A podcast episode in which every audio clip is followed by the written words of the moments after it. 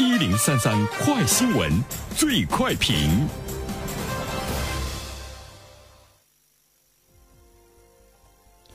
焦点事件快速点评。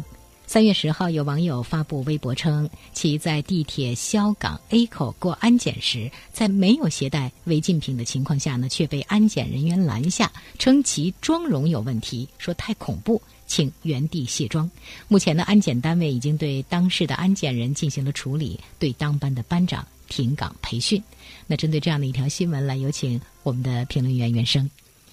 你好，肖萌。嗯。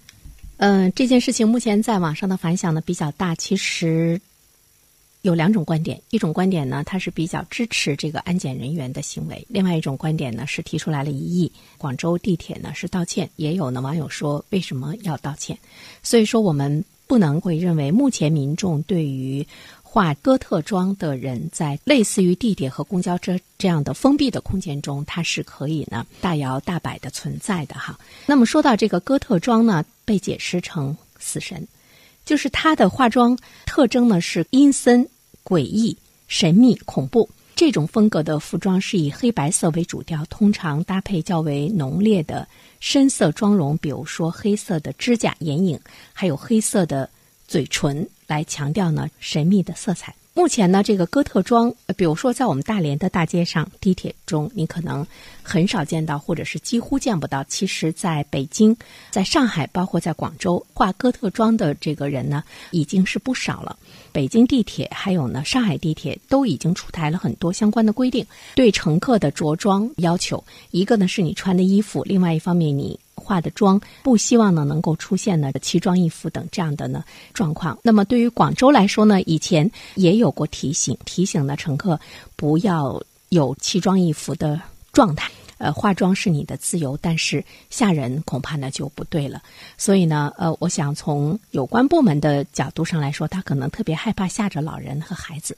一旦你把一个有心脏病的老人给吓死了，那么这个问题到底呢应该由谁来承担？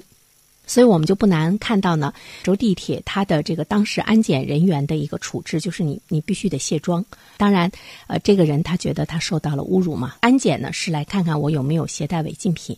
那我没有携带违禁品的时候，你为什么不让我进去？呃，其实我觉得浓妆艳抹本身可能也是一个违禁品，因为它也会带来一些危害。呃，这个危害呢不像这个呃炸药啊。带来直接的伤害，但是我刚才说到的，如果一旦有人猛地一抬头一看，这样一个人站在跟前，你又是处于生命相对比来说比较脆弱的一个时期给吓死了，我觉得它跟炸药，呃，恐怕带来的这个效果呢是没有区别的。个人觉得，尽管地铁他道歉了，但是并不意味着说鼓励呢这样做的哈。呃，我觉得它会体现我们这样一个传统的社会，呃，它对呢另类和异类的宽容，这个呢是社会的一种进步。呃，它会鼓励呢我们生活中更多的人去随意的去过你的生活。就是我今天，呃，我就想素面朝天，我今天就想头发这个乱蓬蓬的，我今天就想不穿衣服。那么社会是不是可以宽容这样的异类去呢生存？这个可能是对于我们中国这样的一个传统的社会来说。它是一个这个零的突破，它体现了社会的一种包容度，体现了社会对于人们想更加快乐、按照自己的方式去生活的一种这个容忍度。我们可以把它看作呢是社会的进步。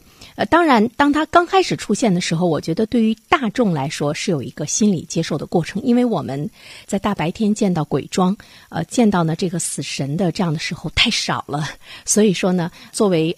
地铁的工作人员来讲，他不知道怎么样来处理这件事情，所以任何的突破和接受，他一定呢会有牺牲。